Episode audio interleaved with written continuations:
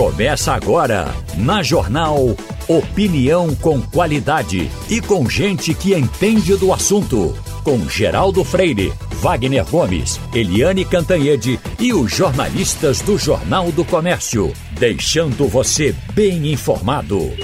Passando a Limpo. A bancada do Passando a Limpo, com Ivanildo Sampaio, Wagner Gomes e Maria Luísa Borges. Um assunto, uh, Wagner, que você gosta de tratar dele, que é essa questão de trânsito, mas uma coisa que é urgente que as autoridades procurem tomar providência é com a Avenida Caxangá. Porque a Avenida Caxangá já esteve saturada outras vezes, algumas soluções apareceram. Vamos ser justos com a gestão do João Paulo, que pelo menos por duas vezes cuidou da Caxangá e o trânsito começou a fluir. Teve a construção da outra avenida paralela que ajudou, mas ela também já está saturada. Mas esse lado dessa essa Zona Leste é, é tratada como uma saída da cidade. E o pior, você a só... Zona Oeste, não é isso? A Zona Oeste. Isso. Você só tem a ponte para sair dali, para atravessar para o outro lado, você só tem a ponte eh, eh, Marechal Castelo Branco, que é a ponte de Caxangá. Aí quando você. Tem um, um, uns guardas que ficam, inclusive, ali perto do viaduto, mas o rolo é tão grande que eles resolvem ficar parados, olhando, porque o que, é que eu vou fazer aqui? Porque tem hora que vira um mar de carro. É, eu, é. eu, eu, por exemplo, na sexta-feira passada, entre quatro, eu fiquei de quatro da tarde às sete horas da noite é, para rodar 3 quilômetros. É. E o pior, com a, a paralela da- da- do BRT de lado, que dá uma vontade enorme de você transgredir, porque você, puxa vida, tá isso aqui tudo aberto e eu tô aqui já passando fome. Primeiro que não era para ser aberto, né? Mas, Geraldo, quando a gente trata de trânsito, a gente tem a tendência de tratar pensando no nosso lado, no nosso, eu digo, de quem usa carro. Mas o trânsito deve ser pensado prioritariamente pelo lado do transporte coletivo. E essa é a questão que você tocou aí, é fundamental. A Caxangá está do jeito que está e outras vias estão saturadas também, porque não há o devido investimento, a devida atenção para o transporte público. A Caxangá, quando foi projetada para receber o BRT, quando foi projetada não, quando foi planejada né, para receber o BRT, ela apresentou simplesmente uma solução mágica. Retirar os ônibus todos, todos os ônibus comuns da Caxangá e colocar somente BRT. A ideia era essa. Por isso que foram construídos os terminais ali, próximo a Caxangá Veículos, ali no Hospital Getúlio Vargas. Então, era para retirar esses veículos. E não. Então, hoje você tem uma faixa, como você bem disse, exclusiva para o BRT, que fica uma parte do tempo ociosa e deve ficar mesmo. Aquilo era para ser segregado, totalmente segregado. Não era para você nem sentir vontade de ir para lá, porque era para ser fechado. Ali era para passar só o BRT. E não era para existir os outros ônibus. Então, era para ver um, esse sistema funcionando plenamente. A gente não vê isso. O que a gente vê, Geraldo, por exemplo, não sei se você ouviu no debate de cidade de sábado, nosso colega Kevin Paz, que usa o metrô, disse Eu que quando, quando sai do estação tem logo uma placa, um anúncio publicitário. Né? Saia do aperto, compre sua moto. Então, veja só, quem anda hoje no transporte coletivo tem um sonho fixo na cabeça. Juntar um dinheirinho para comprar, no mínimo, uma moto. Ou um carro, se possível, né? Para poder sair. Então, mais carros, mais motos na rua. Não adianta você construir via, não adianta largar a avenida, não adianta construir viaduto, porque a- isso vai só estimular as pessoas a comprarem mais e sempre vai ficar engarrafado.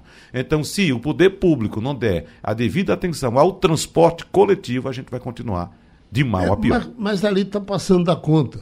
Eu só volto a lhe dizer que já tivemos outros problemas e com algumas soluções criativas foram resolvidas. Agora, tem um pedaço ali que realmente é quase impossível, que é quando você passa, por exemplo, do Barão de Lucena, é, é, é, quando você chega naquele trecho já da várzea. Porque aí você. tá- aí- mistura. É BRT, é, é, é- É ônibus comum, é ônibus carro, comuns, moto, tudo. né? Esses coitados desses ônibus que vão para Limoeiro, Uhum. Que não tem. Que não, a, a, a, a linha do BRT. Isso. Eles não passam por lá, não. Uhum. Eles se metem no meio. Do BRT. No, não, eles se metem no, no meio do trânsito normal. Ah, sim, exatamente. É, porque é. A, aquela faixa ali é só do BRT. Exatamente. Então você essa 1002, parece. 1002. 1002. Ela, é, é, então, esse pessoal vai para Limoeiro. Uhum. Aí se joga no, entre os carros normais. Aí, para passar três horas para andar três quilômetros. Uhum Alguma coisa tem que ser feita. É, né? é. Eu não sei se já uma, uma quarta paralela, uma terceira paralela pelo outro lado, pelo é. lado do, do, do, Getúlio Vargas, que dá para fazer. Você sabe que tem uma, um, já tem uma muito desarrumada ali. Uhum. Talvez eles pudessem dar uma arrumada naquela que você vai da, pela Sudene. É. Mas, Geraldo, veja só. Essas soluções depois começam a ficar congestionadas também. Por exemplo, ah, meu, não é só lá na Caxangá. No meu roteiro para cá mesmo, eu comecei a mudar meu roteiro e, e vir pelo Espinheiro. Por que eu pensei Espinheiro? Bom, Espinheiro, como é um bairro é, mais residencial do que comercial, Nesse horário que a gente vem para cá, a tendência é que as pessoas estejam saindo do Espinheiro. Então eu pego rotas de entrada do Espinheiro e alguma de saída, como é, por exemplo, a João de Barros. E a João de Barros tem esse gargalo aqui perto do Oswaldo Cruz, já, você sabe muito bem. Então, quando eu comecei a perceber que havia esse gargalo, eu comecei a entrar por dentro, pegar a Rua Santo Elias, pegar Barão de Itamaracá e cortando. Meu amigo, foi só uma semana. Depois parece que todo mundo descobriu o mesmo roteiro, foi todo mundo pelo mesmo canto. Resultado, voltei para o anterior, porque essa rota que eu comecei a descobrir, achando que ia chegar mais rápido, daqui a pouco ficou congestionada também, do mesmo jeito. Então, não tem solução. Não é abrir rua, não é construir rua. A gente tem que pensar numa solução muito maior, muito mais ampla, que tem que passar essencialmente pelo transporte coletivo. Se a gente não fizer investimento no transporte coletivo, o trânsito não vai melhorar nunca. E outra coisa, a gente tem que aproveitar, a, a, trazer o discurso também que a gente já tinha antes da pandemia, que é a questão dos horários. Os horários de trabalho, horário de escola e tudo. E hoje, com a possibilidade de trabalho remoto, de trabalho em home office, é preciso que as empresas também façam parte dessas discussões e utilizem o trabalho remoto exatamente naquelas atividades em que não há necessidade da presença física do funcionário da empresa. Então, por que você fazer um deslocamento desse de 40, 50 minutos, uma hora, para você chegar a fazer um trabalho que você poderia fazer muito bem do seu escritório em casa? Wagner, primeiro você é a primeira pessoa que eu ouço falar que desvia, que tenta escapar de engarrafamento via Espinheiro, porque o Espinheiro eu acho que é o lugar mais engarrafado do Recife. Vocês comentaram sobre o BRT. Eu acho que tem uma coisa importante da gente dizer sobre o BRT. É que o nosso BRT nunca foi BRT. Quem disse isso foi a pessoa que primeiro implementou um BRT no Brasil, o, falecido é, é, é, governador, ex-governador do Paraná, Jaime Lerner. É, o que se fez foi comprar ônibus gigantes e colocar nas vias que já existiam. A Caxangá era uma via que já existia, fizeram aquele viaduto maravilhoso para os BRTs passarem, mas a, essencialmente é uma via de duas pistas que já era engarrafada com sinais desincronizados. É, a gente também já falou aqui no Passando a Limpo sobre um dos grandes problemas do Recife é o fato de que os sinais são da década de 90 e já tem tecnologia do, do século XXI que uhum. não é utilizada nas ruas do Recife para a, a, a questão da sincronização dos semáforos, nem só a sincronização. Hoje a coisa é muito mais moderna. Hoje você tem semáforos que calculam por quanto tempo precisam ficar abertos para evitar congestionamento em uma rua ou outra. Quantas e quantas vezes a gente não fica parado sem ninguém passando no cruzamento porque o sinal está fechado. Então já existe sinal que impede que isso aconteça, entendeu? Mas a gente não tem aqui no Recife. Então tem vários problemas. É, é, a falta de, de, de lugar adequado para o transporte coletivo de fato fluir. Né? A gente tem um metrô tá aí é todo dia a gente dá notícia de que quebrou, né? A gente tem um sistema de ônibus em cima de é, uma malha é, é, de vias antiga, né? É, que, que houve muito pouca expansão. E a gente inventou de botar os ônibus gigantescos do BRT em cima dessas vias que já existiam, que mal comportavam os ônibus tradicionais. É um, é um resumo assim de um, uma sequência de erros e de é, Geraldo até disse, tem até uma paralela, mas é muito mal, mal enjambrada, né? Uhum. A gente uhum. sabe disso. Tem, tem, mas é, é um lugar que, assim, nunca recebeu atenção devida para que o trânsito fluísse por ali, para que houvesse, de fato, uma priorização para o transporte coletivo ao longo da Caxangá. Infelizmente, não é, não é, é, é há uma, uma conjunção de fatores e é, eu diria que tanto o governo municipal quanto o governo estadual, porque a gente está falando de uma metrópole totalmente interligada com as cidades vizinhas, né? Quem usa Caxangá não é o, o, o morador do Recife, é o morador de Camaragibe, Exatamente. é o morador de São Lourenço da Mata, Da Mata Norte, da que Mata Norte também, Lourenço, né? Limoeiro, vai É, tudo por ali. É, então, o ônibus da 1002 que Geraldo citou agora, que vem de Carpina, vem de Limoeiro. Não é? Agora, é exatamente isso. A gente tem que pensar nessas soluções. Se a gente não pensar nessas soluções, e não é uma coisa só, não é construir via, não é um semáforo interligado com o outro, ou sincronizado, não é somente é, é, alargar vias. A gente tem que pensar em muitas soluções. É muito difícil.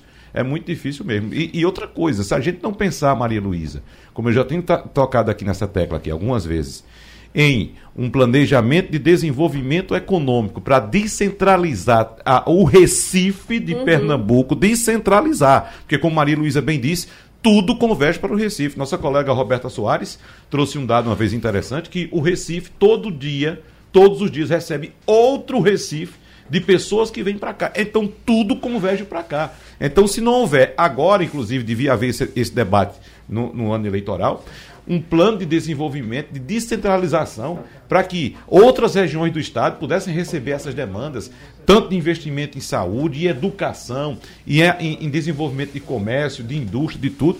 Senão, a gente não vai ficar sufocado aqui, não tem condições. é, algumas soluções pontuais, eu queria até ouvir um especialista para dizer se aquilo ali faz sentido. É, eu tenho observado que a- a- o poder público no Recife tem implementado uns desvios, uns cruzamentos em forma de X. Eu estava aqui olhando a, a câmera, exatamente aquele de dois irmãos que Ali você é uma vem. loucura. É, é, é, eu Agora quase é criativo, ali. viu? Agora Eu é quase criativo, bati. é impressionante como Mas, Porque Geraldo- se você não está acostumado a andar, de repente vira mão Deus. inglesa. Geraldo, aquilo como Maria Luísa disse, a melhor expressão que eu já ouvi foi engembramento.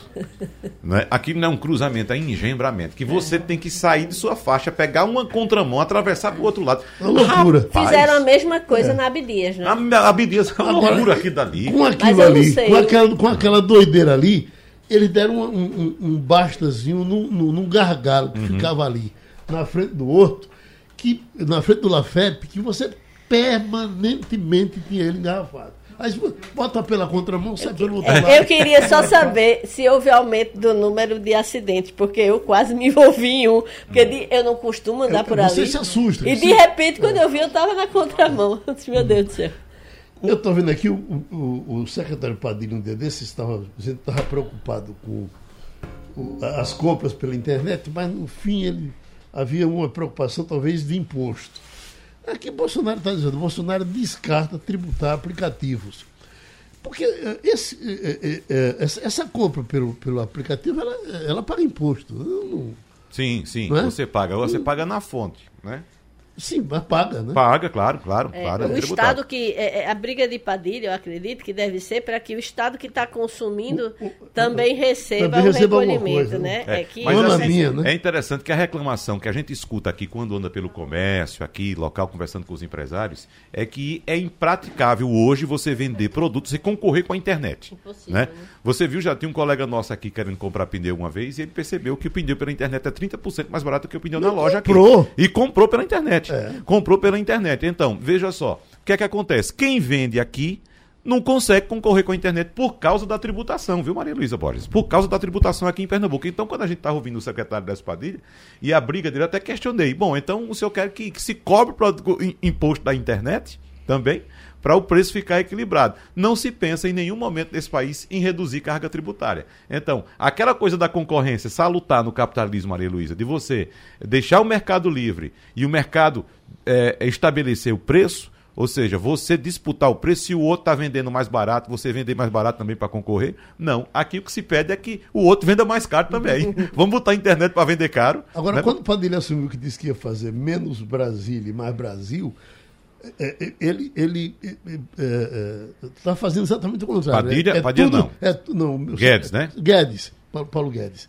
É tudo Brasília e, e esvaziar estados. Exatamente. né? Diminui, porque na verdade, com esse negócio do ICMS, os estados, pelo que estava ouvindo aí, vão perder 300 eh, eh, bilhões, me parece, de, de, de reais. Hum. Não é brincadeira, porque o Estado, um, um paísão desse tamanho, mas é, é, isso vai, aliás, vai, vai ter votação de hoje para amanhã, né? Uhum. Eu acho muito difícil que isso passe no, no Congresso, porque o, o, o, representante dos estados acho que não vão querer esvaziar os estados pois é, por pois, completo. Pois né? é, e o ICMS é constitucionalmente estadual. Os uhum. estados que estabelecem a alíquota de ICMS, não é o governo central. Ivanildo, seu fim de semana, diga aí. Tudo bom, Geraldo? Tudo Como é bom. é que foi aí o pessoal da bancada? Vocês estavam falando da questão do tráfego de, do Recife. Uma vez, Gustavo Kraus, quando era prefeito, disse que era quase impossível para qualquer gestão pública melhorar o trânsito de uma cidade que recebia 4 mil veículos novos por mês e não construía 40 metros de avenidas, porque não tinha como construir nem aonde construir. Realmente a solução para nosso tráfego teria que ser é, pelo transporte coletivo. Melhorar o sistema de, de, de, de ônibus, melhorar o sistema, o metrô que não presta, que não existe enfim, investir muito mais em transporte coletivo do que procurar fazer avenidas novas que não tem por onde. Uhum. Quais são as, as, alternativas que nós temos para Caxangá? Não tem, tem que aguentar Caxangá do jeito que ela é. Você não vai desapropriar prédios que estão ali há 30, 40 anos para fazer uma via paralela. Não tem por onde mais construir. Então, ou se investe em transporte coletivo de qualidade, ou a gente vai morrer pastando e ser uma solução para isso. Estamos com o cirurgião Cláudio Lacerda. O Pernambuco é notícia para o mundo por conta desse transplante que foi feito no fim de semana. Uh, um fígado para uma jovem de 14 anos. Uh, o, o, pela informação que, que eu vi, esse, esse fígado veio do Paraná. A minha a, a primeira pergunta, doutor Cláudio, no caso, para esse para esse tipo de, de paciente, é, é, ele não obedece à fila, essa fila que é organizada já desde o começo, é, para as pessoas que estão aí há algum tempo, é, é, é as emergências tiram, permitem o avanço da fila? Bom dia para vocês, para vocês ouvintes. Sim, Geraldo, é, o Sistema Nacional de Transplante, ele é muito é, aperfeiçoado no Brasil, tá? Então, o, os critérios de compatibilidade e, e, de priorização na lista levam em consideração o tamanho, levam em consideração o grupo sanguíneo, que tem que ser o mesmo, e levam em consideração a gravidade. Então, a gente tem uma lista para doentes crônicos, em geral doentes com cirrose ou com outras formas de hepatopatia crônica. Mas quando a gente está diante de uma situação de urgência, como foi o caso dessa criança, com o quadro de falência hepática fulminante, é, essa criança, a gente solicita, ou para qualquer outro paciente nessa situação, a gente solicita uma, uma, o que ele chama de situação especial, uma situação de gravidade extrema. E aí a gente consegue uma prioridade a nível nacional. Então, essa criança veio do interior na terça-feira, foi internada ah, no Hospital Oswaldo Cruz, vindo de Ipimirim, depois Arco Verde, depois Caruaru, e os colegas de lá identificaram o caso como um caso grave para transplante de fígado, nos encaminharam, aqui ela, entrou, ela já chegou em coma, a gente precisou entubá-la, foi para UTI, e aí a gente conseguiu essa priorização a nível nacional, na quinta-feira, no meio da noite, surgiu um doador, um rapaz de 30 anos de, de idade, com trauma craniano, no interior do Paraná. A família teve a grandeza de permitir a doação e a equipe de, dos colegas de lá, da equipe de transplante de fígado de lá, é, foram é, e fizeram essa captação e um avião da FAB trouxe esse fígado. Nós então iniciamos a cirurgia aproximadamente nove e meia da manhã na sexta-feira, terminamos é, no final da tarde. Wagner? Doutor Cláudio Lacerda, a ciência busca hoje uma resposta para essa que está sendo chamada hepatite misteriosa. Eu queria saber do senhor, com sua experiência, Nesse procedimento, o senhor consegue identificar algo distinto do que o senhor acompanha durante toda a sua experiência profissional? Dá para é, entender, ter algum norte sobre o que é está acontecendo agora com essas crianças? A, ainda não. O que existe de diferente nessa forma de hepatite é que ela, primeiro, ela assume uma condição de gravidade muito mais frequentemente do que as outras formas de hepatite aguda. Dois, ela acomete principalmente ou quase que exclusivamente criança, é, é, bebês, crianças e adolescentes até 16 anos no máximo. E é uma doença, de fato, até então desconhecida, porque não foi nenhum não foi isolado nenhum agente etiológico até agora, seja um vírus, seja um outro tipo de microorganismo, tá certo? Uma doença, é, causas é, autoimunes, é? descarta-se possibilidade de intoxicação medicamentosa, intoxicações por chás, essas coisas, tudo isso é descartado. Não se identifica nenhum agente etiológico e então rotula-se como essa forma de hepatite até então conhecida com o nome de misteriosa. Ivanildo Sampaio? Bom dia, doutor Cláudio. Bom dia, Ivanildo. É, durante muito tempo, a preocupação em relação aos transplantes dizia respeito à rejeição. Né? Tanto os médicos quanto os pacientes tinham muito medo de rejeição. Esse medo acabou, esse, essa causa não existe mais, descobriu-se medicamentos que evitam Boa. isso. Como é que é hoje, doutor Cláudio, a questão da é. rejeição de transplantes? Então, as pessoas, principalmente os leigos, né, têm muito medo de rejeição. Né? A gente tem familiares e pacientes que ficam apavorados achando que vão ter rejeição. A rejeição varia muito de órgão para órgão. Ela é muito mais frequente, por exemplo, no transplante de medula, no transplante de coração, no transplante de rim, do que no transplante de fígado. Os desafios do transplante de fígado são outros.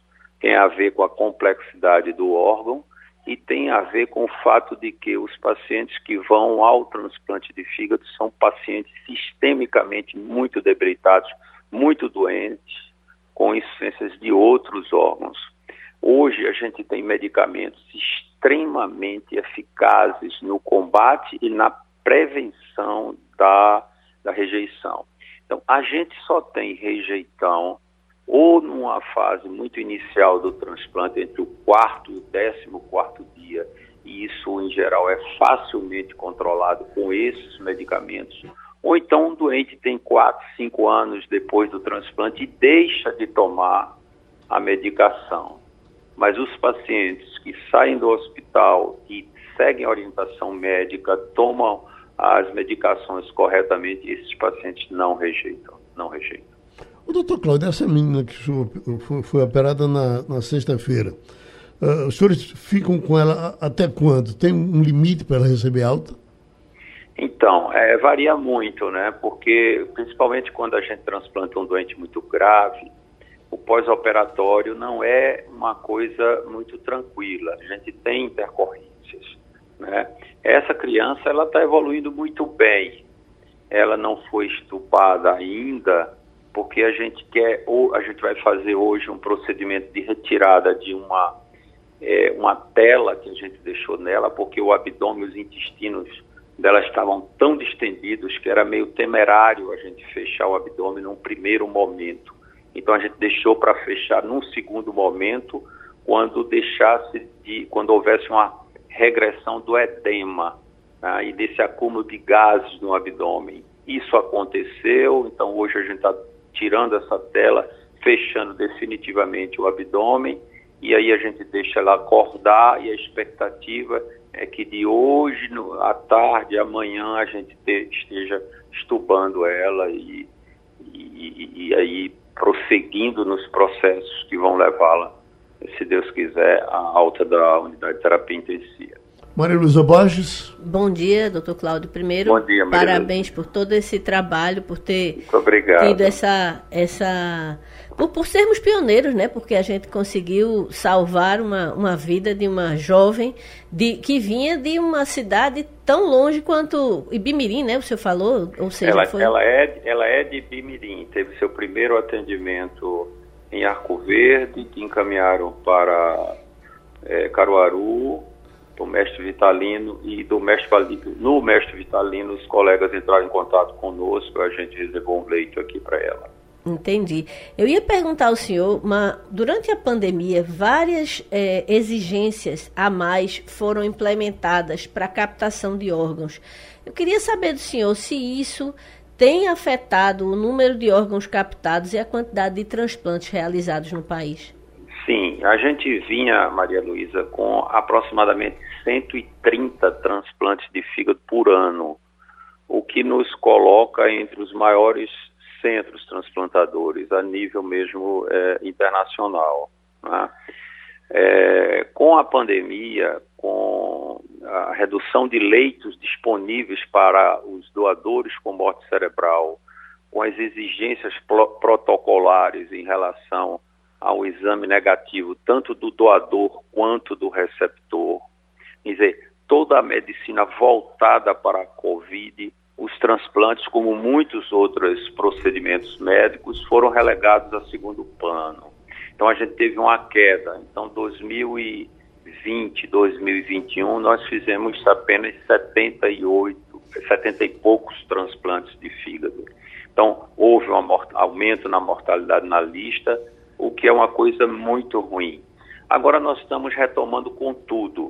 Para que vocês tenham uma ideia, esse nós estamos fazendo hoje no IMIP o transplante de fígado número 9 do mês, do mês de maio. Né? Então isso é muito gratificante. Nós temos uma equipe muito focada, muito determinada, muito comprometida, muito sensível socialmente. A gente não registra doador, apareceu a gente faz o transplante sábado, domingo, feriado. Trabalhamos aqui no Oswaldo Cruz muito no IMIP, transplantamos muito no IMIP, em um hospital em João Pessoa, onde nós fizemos um transplante ontem de manhã, tá certo? E é, é os doentes de convênio no hospital de Jaime da Fonte. Isso é muito, muito estressante, é, é muito trabalho, mas como você iniciou sua, pra, sua pergunta também é muito gratificante para todos os, os membros da, da, nossa equipe. Muito gratificante. O doutor Cláudio, alguém que teve Covid pode ter o fígado oferecido para transplante?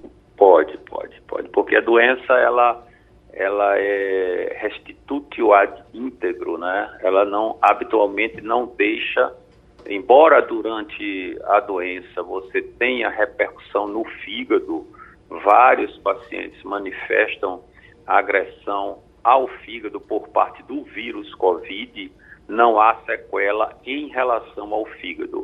Então, o fígado das pessoas que tiveram Covid são fígados normais, perfeitamente passíveis de transplante. A gente agradece mais essa participação do cirurgião Cláudio Lacerda. Já estamos com o procurador Wellington Saraiva, porque tem uma, uma manchete do do jornal Estadão, que diz: dinheiro público banca centenas de caminhões de lixo com preços inflados. Aí, quando você acompanha a matéria por inteiro, por exemplo, tem município que tem mais caminhão do que lixo. Uh, uma, um, um, um, aumento de um caminhão para outro, de um ano para outro, de 114 mil reais no preço do caminhão. Enfim, tem tudo, tem tudo para ter safadeza nesse negócio. Aí eu lhe pergunto, uh, uh, doutor Wellington, o Ministério Público uh, ainda tem lei para partir em cima disso? Ou os congressistas mudaram a lei a ponto de que isso vai se passar e, e, e ninguém vai ser punido? Bom dia, Geraldo. Bom dia aos ouvintes e às ouvintes da, da Rádio Jornal. Um prazer estar aqui de volta. É, você toca em alguns pontos muito importantes, Geraldo. Um deles é o fato de nós termos ainda uma grande quantidade de órgãos públicos é, coordenados, chefiados, presididos por pessoas que não são escolhidas por critérios técnicos, mas por, por critérios partidários. É, o, qual é o sentido que faz, por exemplo, um órgão como a FUNAI, que trata da matéria indígena, ou um órgão que, tra que trata é, da, da, proteção do patrimônio histórico, como o IFAM, ou um órgão que deveria realizar ações de, de é, distribuição de água, de acesso de pessoas a, a, meios para desenvolver agricultura, como a Codevasf. Qual é a razão desses órgãos serem presididos por pessoas indicadas por partidos políticos? Esses órgãos deviam ser é, presididos por pessoas indicadas com base em experiência profissional e critérios técnicos. Isso é um dos fatores que está na raiz de problemas como esse que você mencionou. Nós temos outro problema grave ligado a isso. É o fato de que o Congresso Nacional, a partir de 2020, é, em 2020, 2021 principalmente, reduziu muito a transparência da execução do orçamento da União. Essa matéria de orçamento é uma matéria que parece chata para muita gente, parece aborrecida porque ela tem muitos aspectos técnicos, mas é uma das matérias mais importantes da vida do Brasil de qualquer país, na verdade, qualquer país democrático, porque é no orçamento que se decide, que o parlamento, que o Congresso decide onde vai ser gasto o nosso dinheiro. E, evidentemente, todo o dinheiro que está em discussão ali é dinheiro público. Então, todo esse dinheiro tem que ter total transparência. Qualquer cidadão ou cidadã tem que ter o direito de entrar na internet e encontrar com facilidade onde estão sendo aplicados todos os centavos do nosso orçamento. E a partir de 2020, como eu disse, o Congresso, sobretudo no ano passado, na presidência do deputado Arthur Lira, diminuiu em muito essa transparência a ponto de que a imprensa começou a chamar, com certa razão, essa execução orçamentária de orçamento secreto. Então, na, num orçamento eh, em que há uma grande quantidade de verbas destinadas por parlamentares, não com base em critérios técnicos, mas com base no interesse de, de atender apenas as suas bases eleitorais, é, existe margem para esse tipo de problema que você está apontando. Municípios que recebem mais caminhões de lixo, que são equipamentos caros, é, do que a necessidade técnica da, da, sua, da sua população. Então, sem dúvida, isso causa um, um, um, desequilíbrio muito grave, porque a matéria do, do Estado de São Paulo noticia o caso do município de Barra de São Miguel, que, é, que é, tem como prefeito o pai do deputado Arthur Lira, segundo a matéria. Esse município recebeu três caminhões de lixo, sem necessidade, porque a, a, a população do município não gera lixo suficiente para três caminhões coletarem, enquanto o município vizinho não recebeu nenhum caminhão de lixo. Isso tudo segundo a matéria. Então, esse tipo de situação não pode acontecer. A distribuição de verbas públicas tem que ser feita, tem que ser feita com base em critérios técnicos de acordo com a necessidade e a adequação daquele equipamento para o município. Existem municípios que têm comunidades é, sem ruas calçadas, com ruas estreitas, em que um caminhão de lixo não pode nem entrar. Até aqui no Recife, que é uma cidade grande, isso existe. Existem, é, eu falo isso porque tenho conhecidos que atuam na, na, área de coleta de lixo, e recentemente um deles estava, um grande amigo, estava me falando isso. Existem é, pequenas ruas aqui no, no Recife, onde os caminhões de lixo não conseguem entrar, e os coletores entram naquelas ruas para coletar o lixo manualmente e trazer para o ponto de, de passagem do caminhão. Então, não, não é possível haver é, distribuição de recursos orçamentários dessa forma descontrolada. E aí, em, concluindo a resposta à sua pergunta, o Ministério Público certamente vai investigar isso, os meus colegas do Ministério Público Federal é, certamente vão instaurar investigações para apurar isso.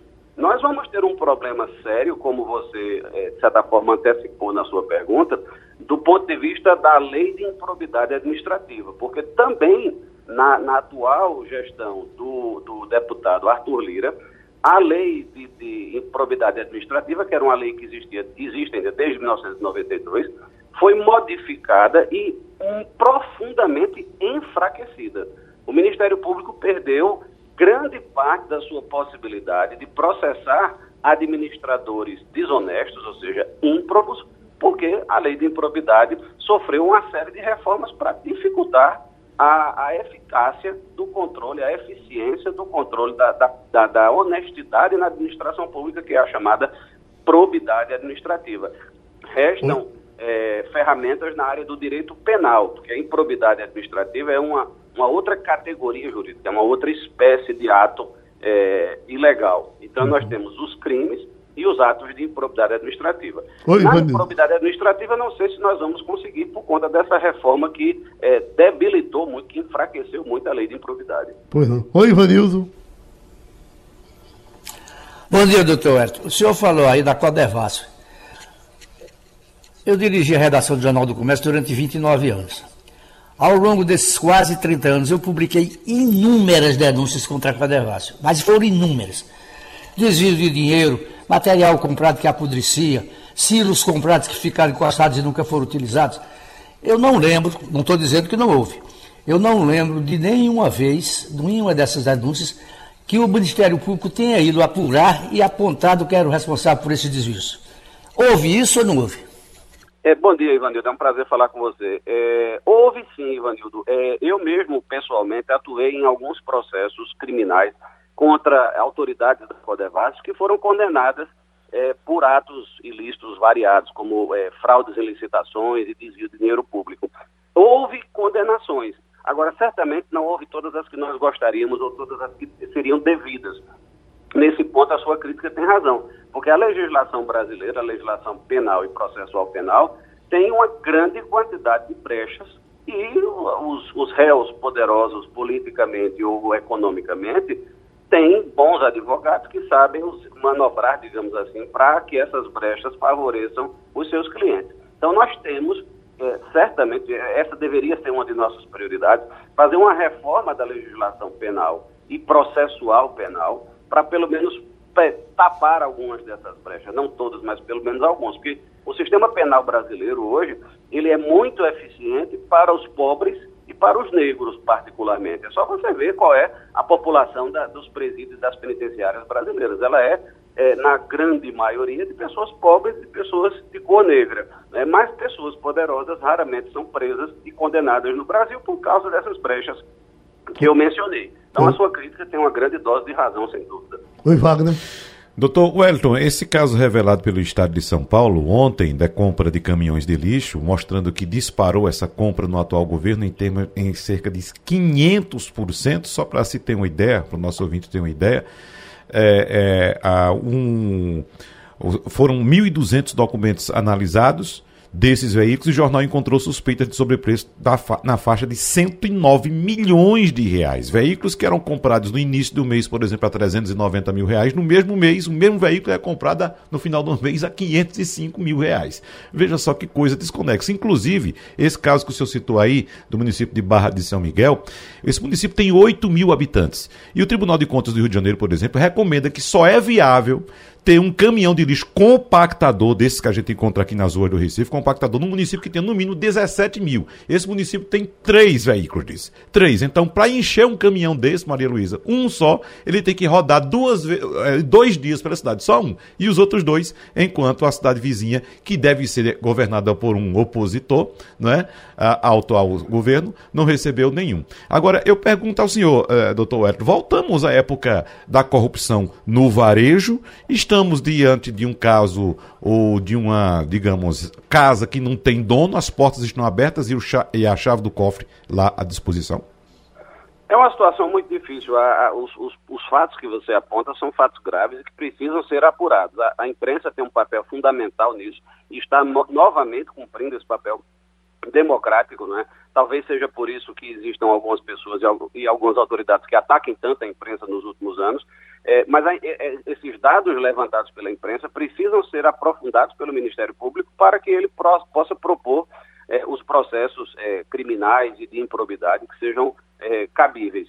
Agora, em relação à corrupção, nós temos tido realmente uma dificuldade, um enfraquecimento do sistema anticorrupção nos últimos anos. Nós tivemos, por exemplo, no caso da Polícia Federal, interferências no funcionamento da Polícia Federal que nunca tinham acontecido no Brasil desde a redemocratização em 1988.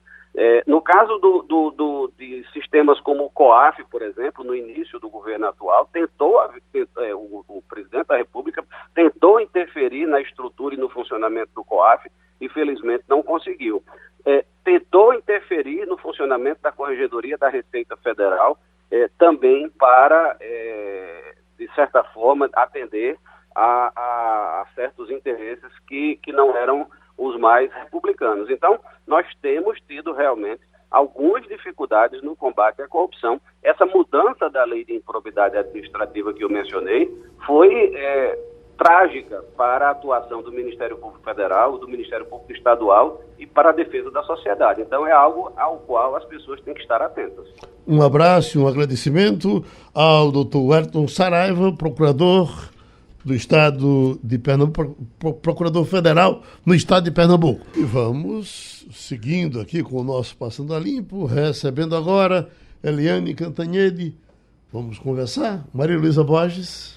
Olá, Eliane. A gente falava há pouco sobre essa denúncia que o Estradão trouxe é, é, na sua manchete é, a respeito da compra superfaturada de caminhões de lixo.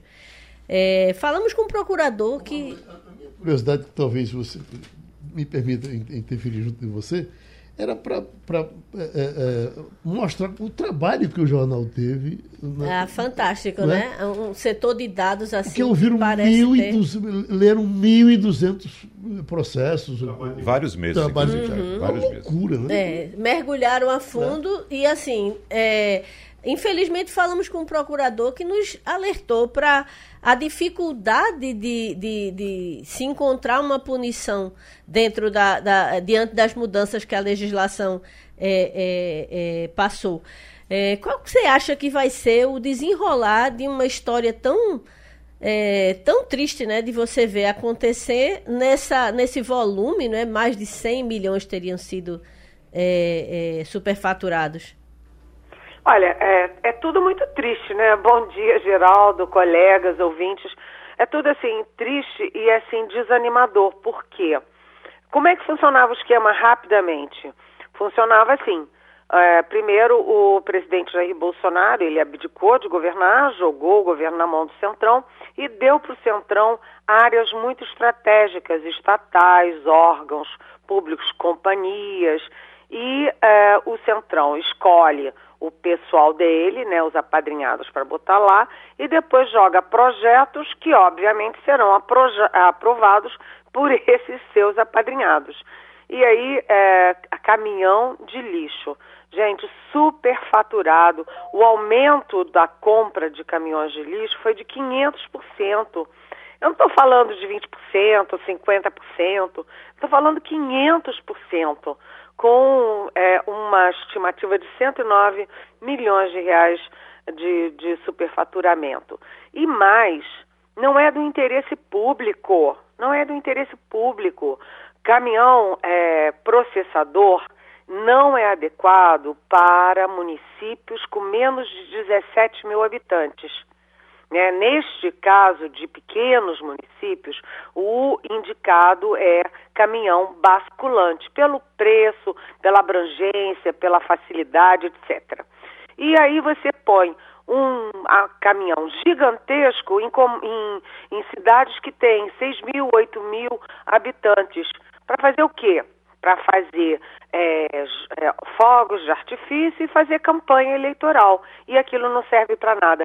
Dentro da política pública de saneamento básico, não está previsto compra de caminhão desse preço, desse tamanho em pequenos municípios. Enquanto isso, os lixões proliferam. O que, que vai acontecer com isso, Maria Luísa? Olha, sinceramente, acho que não vai acontecer nada. Por quê? É, a população está atenta, o Ministério Público certamente vai entrar nisso, né? Mas o governo está acabando, né? É, até daqui a cinco meses você tem eleição, depois em dezembro é o último dia do governo e sabe-se lá o que, que vai acontecer. O fato é o seguinte: esse desvio de dinheiro público está acontecendo à luz do dia e a gente, além de se indignar, tem que pressionar para que os órgãos de investigação e os órgãos de punição ajam.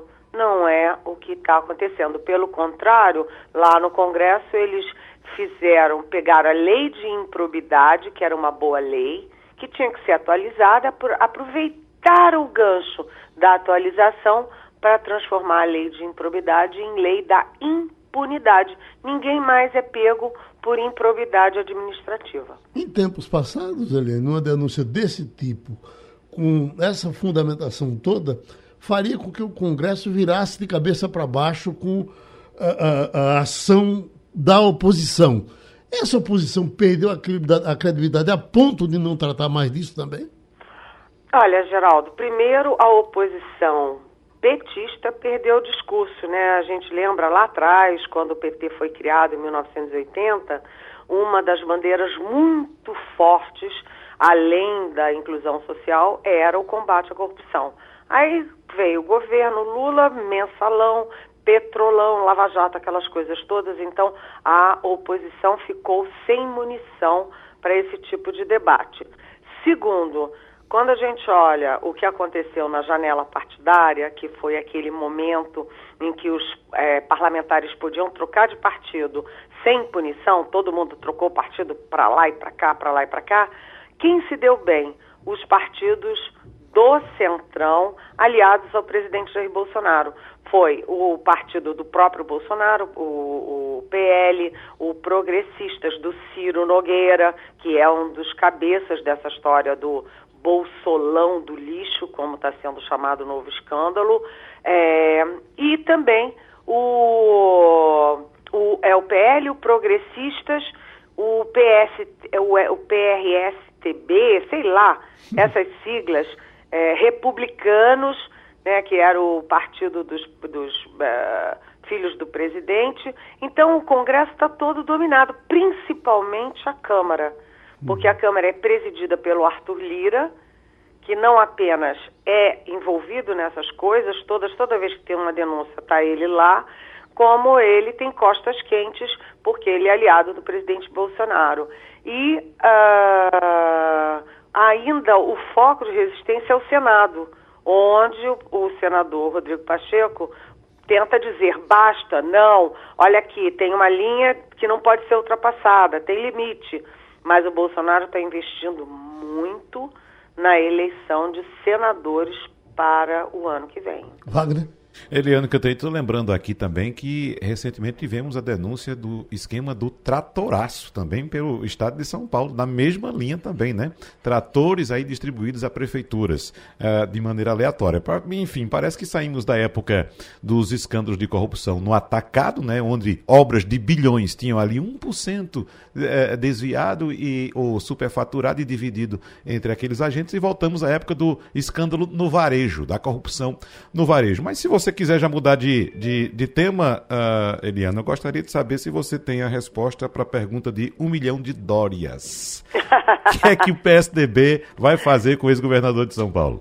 Olha, hoje tem reunião né, do PSDB e o João Dória já anunciou que vai fazer um pronunciamento ao meio-dia. Ele anunciou, eu tentei saber qual era a linha do pronunciamento, eles trancaram sete chaves eles querem aí algum tipo de surpresa, portanto, de impacto nesse pronunciamento do Dória. Aí como fica esse vai, não vai, vai, não vai? Tem gente falando que ele pode renunciar. Mas olha, se ele no fim de semana me mandou, se ele me mandou, é porque ele mandou para um bocadão de gente é, um vídeo do Antônio Lavareda que é um dos grandes especialistas em análise de pesquisa aqui no Brasil. O Antônio Lavareda sabe ler as pesquisas, né? Os recados das pesquisas. E nesse vídeo que foi público, o Lavareda diz que combinando intenção de voto com rejeição e com conhecimento do candidato, o candidato que tem mais probabilidade, mais capacidade, mais potencial de crescimento é o João Dória. Então, uh, o, uh, setores do PSDB, por exemplo, o senador uh, José Aníbal, aqui de São Paulo, que é anti-Dória, assim, roxo, o Zé Aníbal já está anunciando que tem que tirar o Dória para botar no lugar um candidato próprio. Não é fazer aliança com a Simone Tebet, do MDB. Atenção, é para ter um outro candidato próprio. Aí ele cita o Eduardo Leite, do Rio Grande do Sul, que perdeu as prévias, e o Tasso Gereissati, que não se dispôs nem a concorrer às prévias. Se ele não é disposto a concorrer às prévias, ele vai querer concorrer às eleições. Então, isso é, é próximo de uma palhaçada, mas uma palhaçada que não tem graça nenhuma, sabe, gente? É, hoje se reúne o PSDB, aí tem que amanhã reunir PSDB, MDB e Cidadania para tentar o um nome, enquanto isso ninguém acredita mais em terceira via nenhuma, em candidatura de PSDB, MDB, coisa nenhuma, né? Virou uma coisa assim, meio cadáver insepulto, né? Hum, Ivanildo Sampaio? O Eliane, e nessa terceira via não estaria incluído o nome da senadora Simone Tebet, não? Ela tem uma rejeição muito baixa, ela tem é, apoio interno do MDB, ela é uma pessoa de ficha limpa, é, grande parte do eleitorado feminino ainda não se decidiu por quem votar e ela pode conquistar esses votos. Já é descartada essa pré-candidatura da Simone Tebet, aliás, a candidatura de Simone Tebet? Não, eles não estão descartando nada, até porque a reunião das três executivas nacionais é amanhã, né? Amanhã é que espera-se o Abemos Papa, né? A, a fumacinha branca para indicar o nome. A Simone Tebet é tudo isso que você disse. Ela é uma boa senadora, ela fez bonito na CPI, é, na CPI da Covid. Ela é de uma família política de ficha limpa, o pai dela foi presidente do Senado, o senador Tebet, que é, sabe, Ramesh Tebet, que é um homem muito respeitado, com muita credibilidade. Portanto, ela tem todas as condições. Além disso, mulher, ela traz uma lufada de discussões é, modernas da sociedade, discussões contemporâneas. Ela também traz juventude, uma, lufada de juventude à discussão. Ela é uma ótima candidata. Para quem? Para mim e para você, por exemplo, que gostamos de, de novidade, de ética, etc. Mas, é, como eu acabei de dizer, né, o Antônio Lavareda, por exemplo, ele analisando os índices de cada um, diz que a Simone Tebet tem um índice muito baixo de conhecimento, não dá tempo de repor isso até as eleições, e ela tem uma rejeição, é, vamos dizer, percentualmente alta por um baixo nível de conhecimento. Portanto, ele não vê muitas chances nela, não. Além disso, tem o seguinte: a Simone Tebet, ela, assim como Dória racha o PSDB, a Simone Tebet, o PSDB, a Simone Tebet também racha o MDB, porque a sessão, é, todo o bloco do MDB do Nordeste já está com Lula. Por exemplo, Alagoas, por exemplo, Piauí enfim, é, o pessoal do MDB já está com Lula. E no Sul, no Centro-Oeste, a tendência do MDB é para o Bolsonaro. Portanto, não vejo muito. É, eu acho que ela é uma ótima candidata, mas não vejo as condições objetivas de transformar uma boa candidata numa boa candidatura. Uhum. Mais uma participação da nossa comentarista Eliane Cantanhede. E terminou o Passando a Limpo.